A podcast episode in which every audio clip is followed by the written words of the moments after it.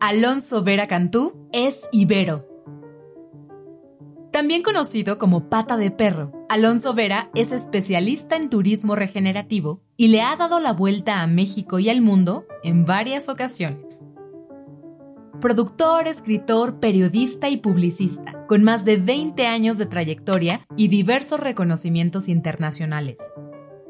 Es autor del libro Viajar para Vivir publicado por Grijalbo, así como titular y productor de diversos programas de radio, emisiones web y de televisión.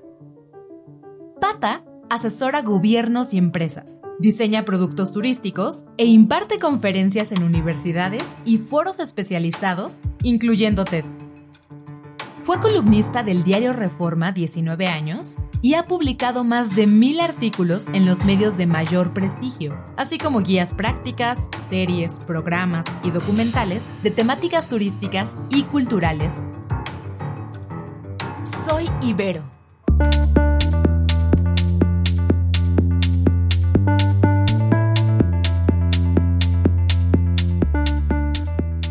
Estamos el día de hoy nada más y nada menos con Alonso Vera Cantú, mejor conocido como Pata de Perro, egresado de la carrera de comunicaciones hace ya algunos años, precursor, digamos, de 99 en estas instalaciones que ya casi cumplen 20 años, ya, casi llegamos. Tú fuiste de los precursores que arrancó este, este espacio. Bienvenido, Alonso, famosísimo Pata de Perro. Qué gusto tenerte por aquí. Gracias por la invitación, me siento honrado de estar aquí de vuelta. Me encanta ver en lo que se en lo que han convertido, en lo que han transformado, cómo ha evolucionado este espacio y en la importancia que tiene ya en la vida cotidiana de muchos de nosotros. Entonces estoy feliz de estar de vuelta. Gracias por la invitación. Pues muchas gracias, bienvenido. Fíjate que el día de ayer, un poco preparando esta plática, vi la entrevista que te hicieron en Canal 11 con respecto a tu libro, ¿no? Eh, Viajar para vivir. Y explicabas un poco de la experiencia de viaje y con tu interlocutor decías que puedes viajar incluso al interior de tu misma colonia. Un poco partiendo de esa noción de viaje, quiero que me cuentes cómo fue tu viaje en la Ibero, cómo llegó Alonso a la Ibero y cómo fue ese viaje en la Ibero. Fíjate que mi viaje en la Ibero fue circunstancial, como lo ha sido toda mi vida, porque yo inicialmente estaba motivado a estudiar medicina. Sí. Y con la huelga de la UNAM, eh, emprendí un viaje que se extendió, se convirtió en en una oportunidad de entender la dimensión de mi propia persona y el tamaño del, planeta. Y al volver de ese viaje, que fueron pues un par de años, en donde fui adquiriendo diferentes oficios, viviendo en diferentes países, muchos de ellos no sabían ni siquiera de su existencia, jugando, ¿no? Con las posibilidades de mi propia persona, adquiriendo personajes, construyendo identidades, aprovechando la, esta oportunidad de no ser eh, nadie, ¿no? Y, y deconstruyendo lo que creí que era, regresé de ese, de ese viaje a reconstruirme y, veía yo en mis amigos, eh, o los que habían sido mis amigos de la infancia, pues ya decisiones muy adultas, ¿no? Toma esta, esta, esta, este oficio, esta carrera, esta pareja. Y yo venía de este proceso de, de una especie de educación a libre demanda. Podía yo aprender de química, pero observando un volcán o podía aprender de física buceando, podía aprender de este, relaciones internacionales este, jugando billar y bebiendo cerveza. Entonces, eh, no sabía que había adquirido ya ciertas herramientas que me llevaban hacia una carrera eh, vinculada con la comunicación. Y eh, mi inquietud de la salud, del bienestar, lo fui entendiendo también a través del acto de viajar.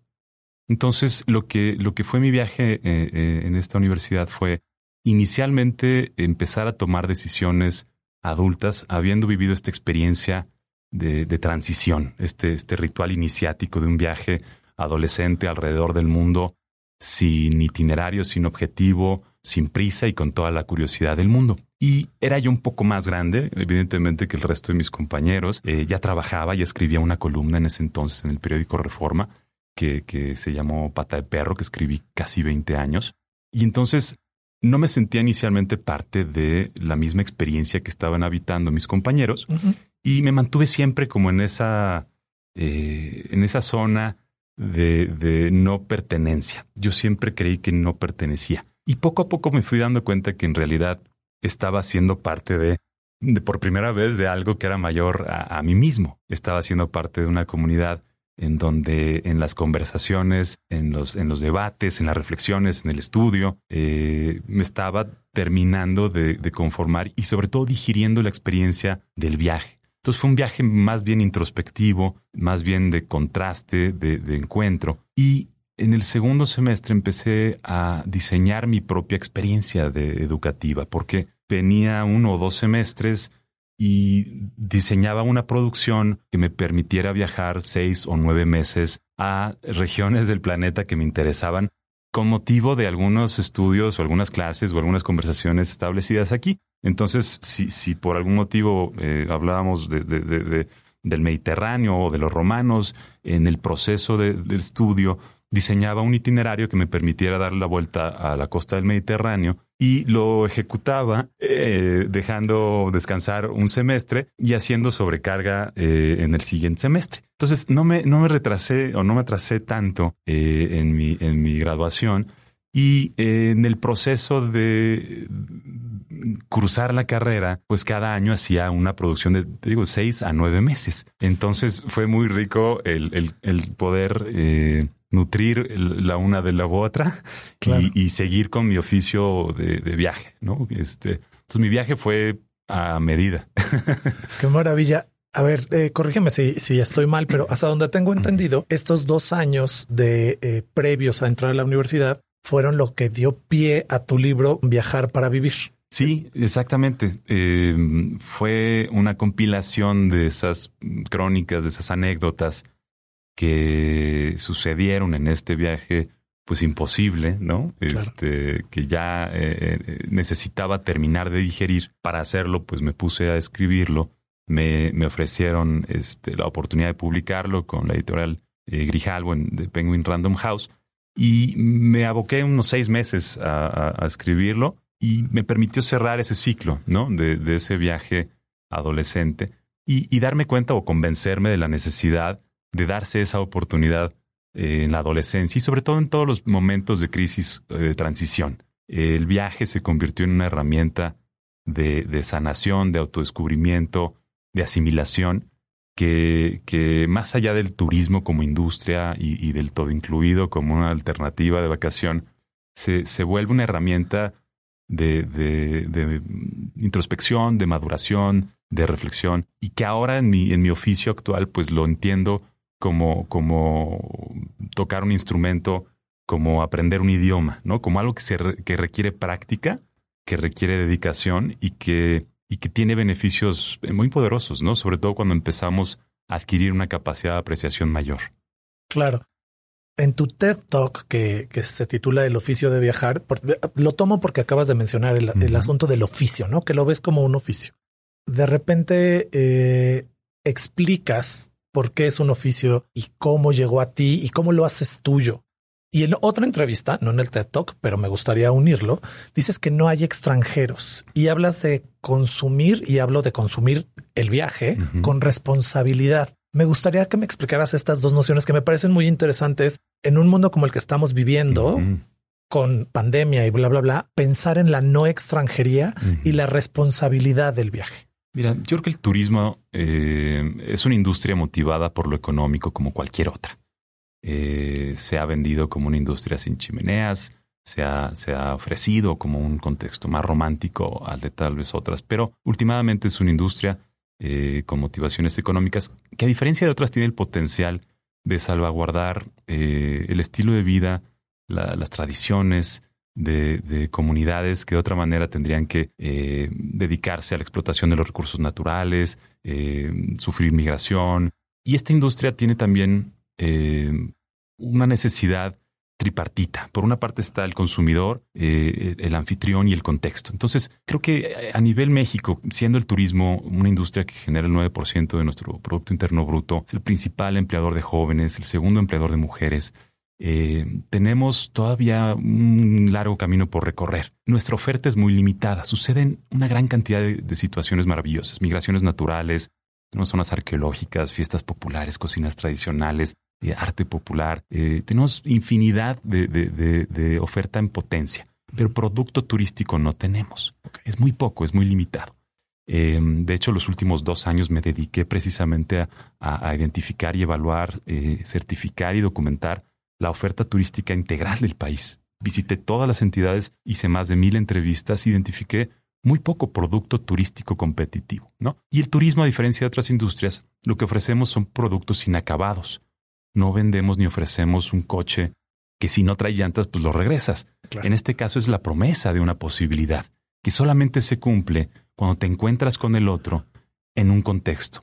Ese contexto es variable, la naturaleza es imparcial, puede estar lloviendo, puede estar soleado, puede haber moscos. El anfitrión puede estar de buenas, de malas, puede estar ¿no? Este, incapacitado para, para eh, intermediar entre nosotros y el contexto. O nosotros podemos venir de malas y con una alta expectativa. No, hay, muchísimas variables que determinan si el producto final es exitoso o no. Entonces, eso es, un, es una industria que requiere que los consumidores seamos partícipes o copartícipes del resultado de nuestra, de nuestra adquisición. Y no tenemos esa cultura de consumo que creo pudiéramos tener si la practicamos más con un proceso previo de investigación, porque cuando tú eliges con conocimiento de causa tu destino, tu hotel, tu comida, tu actividad, tu compra, puedes transformar positivamente o negativamente o afectar o alterar o conservar o destruir ¿no? El contexto y la vida cotidiana de tus anfitriones. Entonces, mi misión eh, y, mi sentimiento actual es el de fortalecer esta industria que tanta bonanza puede traer al país, que tanta diversificación, que tantas oportunidades puede, puede traer, pero que estamos tristemente abocados en un paradigma sol y playa desde los años 70, el todo incluido de las playas. Esta crisis, esta emergencia sanitaria, la celebro y desde el principio la he celebrado, porque es consecuencia de la forma en la que hemos estado llevando nuestras vidas y nuestras relaciones interpersonales y con la naturaleza, y también es la posibilidad de que en esta pausa encontremos una introspección y una posibilidad de que la industria que está sufriendo muchísimo, ¿no? Estamos cerrando, están quebrando, está habiendo una, una, catarsis, una crisis tremenda. No hay un apoyo eh, de parte de las instancias públicas hacia la manutención, ¿no? De, de, lo que tenemos este, como oferta. Y entonces lo que estamos viendo es una reorganización a nivel ciudadano y también la, gran necesidad de consumidores más conscientes, ¿no? Entonces, creo que la, la, oportunidad de esta emergencia sanitaria es el replantear la manera en la que consumimos y eh, la necesidad que tenemos es, pues, traer un poco de certidumbre a una actividad que es, en esencia, incierta. Salir de casa, comer en un lugar distinto, dormir en otra cama, hablar otro idioma, enfrentarte a otras situaciones genera incertidumbre que a muchos se les complica no es tan complicado como la física cuántica. Este, eh, el, viaje se nos da a todos de manera bastante natural una vez que superamos estos miedos, pero ahora hay que sumarle temas de incertidumbre, de, sanidad. Entonces, eh, creo que el, contexto es muy propicio para replantear, eh, hacer un, ejercicio de planeación que no se ha hecho y traer a la mesa alternativas al sol y playa. Hay mucho más que sucede en nuestro país que es delicioso ¿no? y, y muy atractivo.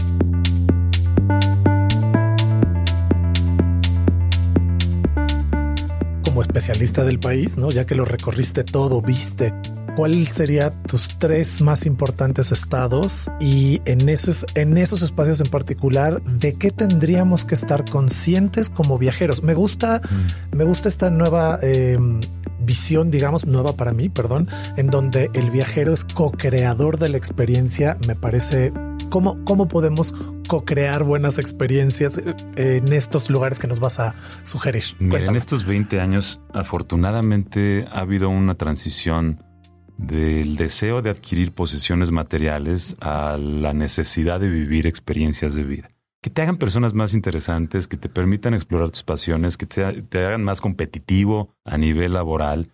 Entonces, en esta, en esta, mm, eh, en este contexto donde no solamente buscamos vivenciar, también estamos empezando a buscar participar de situaciones que nos hagan sentir eh, que estamos apoyando, transformando de alguna manera alguna causa que nos interesa, que nos motiva, ¿no? Este, salvaguardar a alguna especie en peligro de extinción, algún este, medio ambiente. Entonces, creo que el, el, escenario para el interior de la República, digamos, eh, como alternativas de viaje, para mí es muy interesante lo que está sucediendo en el norte.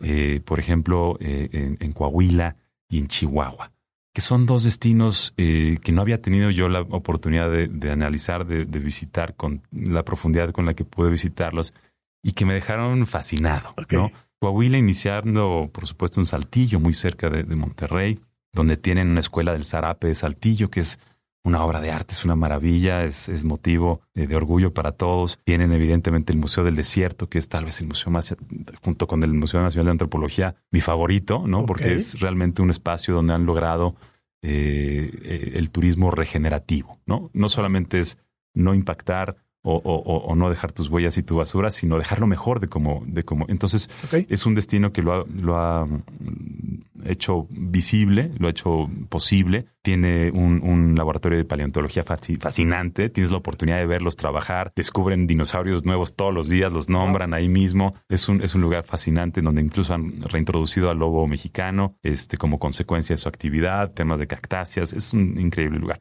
Y por supuesto, pues la, la senda del cabrito, que es esta, esta, este alimento magnífico que, que, es motivo de orgullo para el noreste. Eh, y está el tema de Parras con los vinos que desde el siglo XVI se producen de manera ininterrumpida y que están llegando a dar a conocer a, a, a México en el mundo por la gran calidad de, su, de, sus, de sus productos. Cuatro Ciénegas, que es un lugar fascinante con unas pozas y unas dunas de yeso, en donde hay un, una posibilidad de construir un modelo de turismo regenerativo o, echarlo todo a perder como lo hemos estado haciendo en todos los demás lugares. Entonces, Coahuila me parece fascinante como alternativa. Michoacán me vuelve loco. Okay.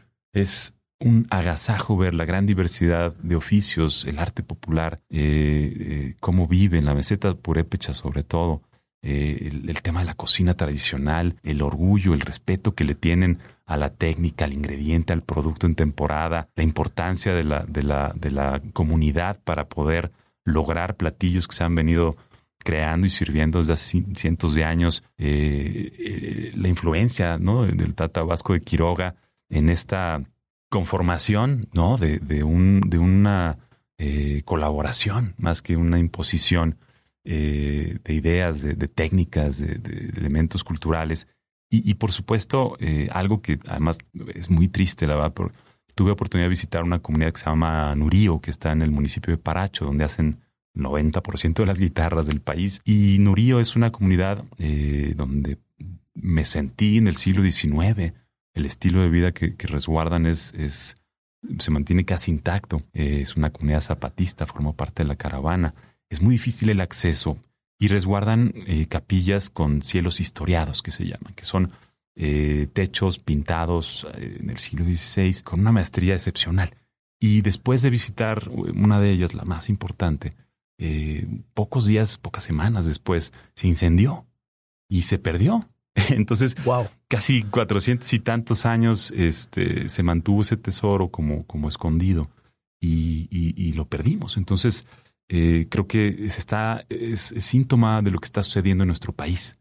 Estamos perdiendo buena parte de, los tesoros, de los patrimonios que, teníamos o tenemos todavía por ignorancia y porque el turismo que tiene este potencial de iluminar ciertas brechas que de pronto si se, si se oscurecen, se, se crean, ¿no? Este, dan, dan espacio a vicios y a, estilos que no son necesariamente dignos de vida. Eh, el turismo ilumina esos caminos, eh, le, da, le da notoriedad a, a espacios, a técnicas, a tradiciones, eh, como ninguna otra industria. Entonces, el hecho de que viajemos, el hecho de que superemos estos miedos iniciales, eh, el hecho de que superemos esos estereotipos y esos prejuicios y que seamos copartícipes de, de, rescatar o salvaguardar y disfrutar, ¿no? A través del disfrute, ni siquiera es algo como muy, muy sufrido. Eh, creo que le puede hacer muy bien a nuestro país. Y el hecho de que invirtamos, no gastemos, que invirtamos nuestro dinero eh, manteniendo cadenas productivas, relaciones, este, iniciativas eh, de, los locales, pues creo que le va a hacer y le va a seguir haciendo muy bien a nuestro país. Entonces viajar para mí es, es una herramienta muy poderosa, ¿no?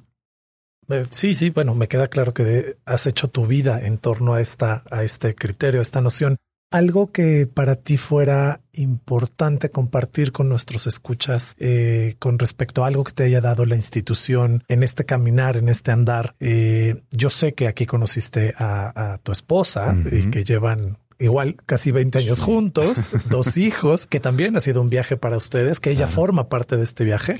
Quisiera saber qué, qué, papel crees que tuvo la Ibero en este, en este viaje, porque me queda claro, como acabas de mencionar, si te decían, no sé, el Mediterráneo, ibas al Mediterráneo, o algún profesor que para ti haya marcado alguna pauta de viaje importante para ti. Cuéntame. Yo creo que la experiencia aquí fue definitoria en eh, animarme a emprender un oficio que entonces era inexistente. ¿no? Eh, cuando me ofrecieron mi columna en el periódico Reforma, me dijeron que no iba a vivir nunca de esto, que lo tomara como un hobby. Y eso era justo lo que necesitaba yo escuchar para decir, no, no, no, a ver, de esto es de, lo que voy a, vivir yo. Y entonces darle la seriedad, la formalidad, tener las herramientas, la técnica, las relaciones, eh, como, como consecuencia de mi experiencia en Ibero, me permitió entonces ejercer un oficio que si bien no tenía la etiqueta, las formas, este, los, tabuladores, los procesos, los protocolos, hoy en día creo que se está convirtiendo en algo mm, atractivo, relevante y necesario. Hoy todos somos de alguna manera generadores de contenidos, somos editores, somos promotores de, de nuestras propias este, vivencias y eh, creo que el adquirir herramientas para hacerlo de una manera profesional, el poder colaborar con medios, eh, desarrollar medios propios, eh, generar contenidos, hacer integraciones, eh, pues se ha convertido en una, en una gran necesidad de, la vida contemporánea.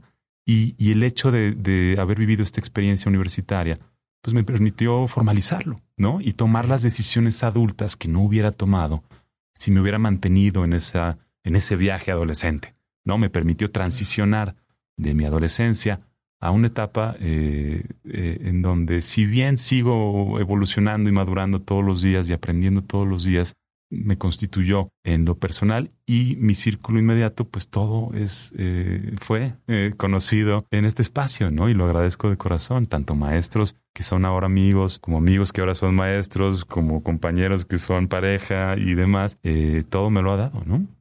Qué, qué, bonita anécdota. Digo, yo sé que ya, ya no tenemos tiempo, pero qué buena anécdota de cómo se conocieron tu ah, mujer y tú en estos pasillos, en estos ladrillos. Y hemos viajado y producido juntos alrededor del mundo y ahora tenemos la oportunidad de seguirlo compartiendo. Entonces sí es una, es, es motivo de un siguiente libro. y, de viajar como papás, ¿no? Además también. Primero como pareja. Exacto. ¿no? De soltar el viajar en soledad para aprender a, viajar en pareja y, y, verlo exponencialmente mejor que es. Y ahora también eh, construir una visión de, de, compartirlo como la única real herencia que puedo yo dejar, ¿no? El poder darse cuenta de, de, de que el mundo es, es somos parte del mundo y como decíamos en un principio, pues no hay extranjeros, todos estamos en casa. Pues muchísimas gracias, Alonso Vera, por tu tiempo, por tu espacio, sobre todo por compartir con nosotros tu, tu, sabiduría, tu experiencia. Y creo que es un muy buen punto de partida para que aquellos que tienen miedo superen el miedo de dónde dormir, qué comer, solucionarlo y abrirse a las experiencias. Muchísimas gracias. Lo peor que les puede pasar es que no les pase nada. Exacto. Oye, y en redes estoy en Instagram como arroba el pata de perro, eh, en Twitter como arroba Alonso Vera y en Facebook Alonso Pata de Perro Vera. Me encantará que nos comenten y nos compartan crónicas, anécdotas, sugerencias y demás. Muchísimas gracias, Alonso. Gracias a ustedes. Soy Ibero es un podcast para reconocer y visibilizar la labor de los y las egresadas que trabajan todos los días por una sociedad más justa, libre y solidaria. Soy Ibero. Disponible la primera temporada en plataformas de audio y en el sitio ibero99.fm. Soy Ibero. En los podcasts de Ibero.2 hay una tormenta de ideas. Amamos, imaginamos debatimos e intenseamos con todo. Tiene onda, frecuencia disruptiva y de amor y otras ficciones, segunda, temporada. Personas complejas, objetos simples. Producto rock. Escucha nuestras producciones en plataformas de audio y en nuestro sitio ibero2.cloud. Ibero.2. Música para pensar.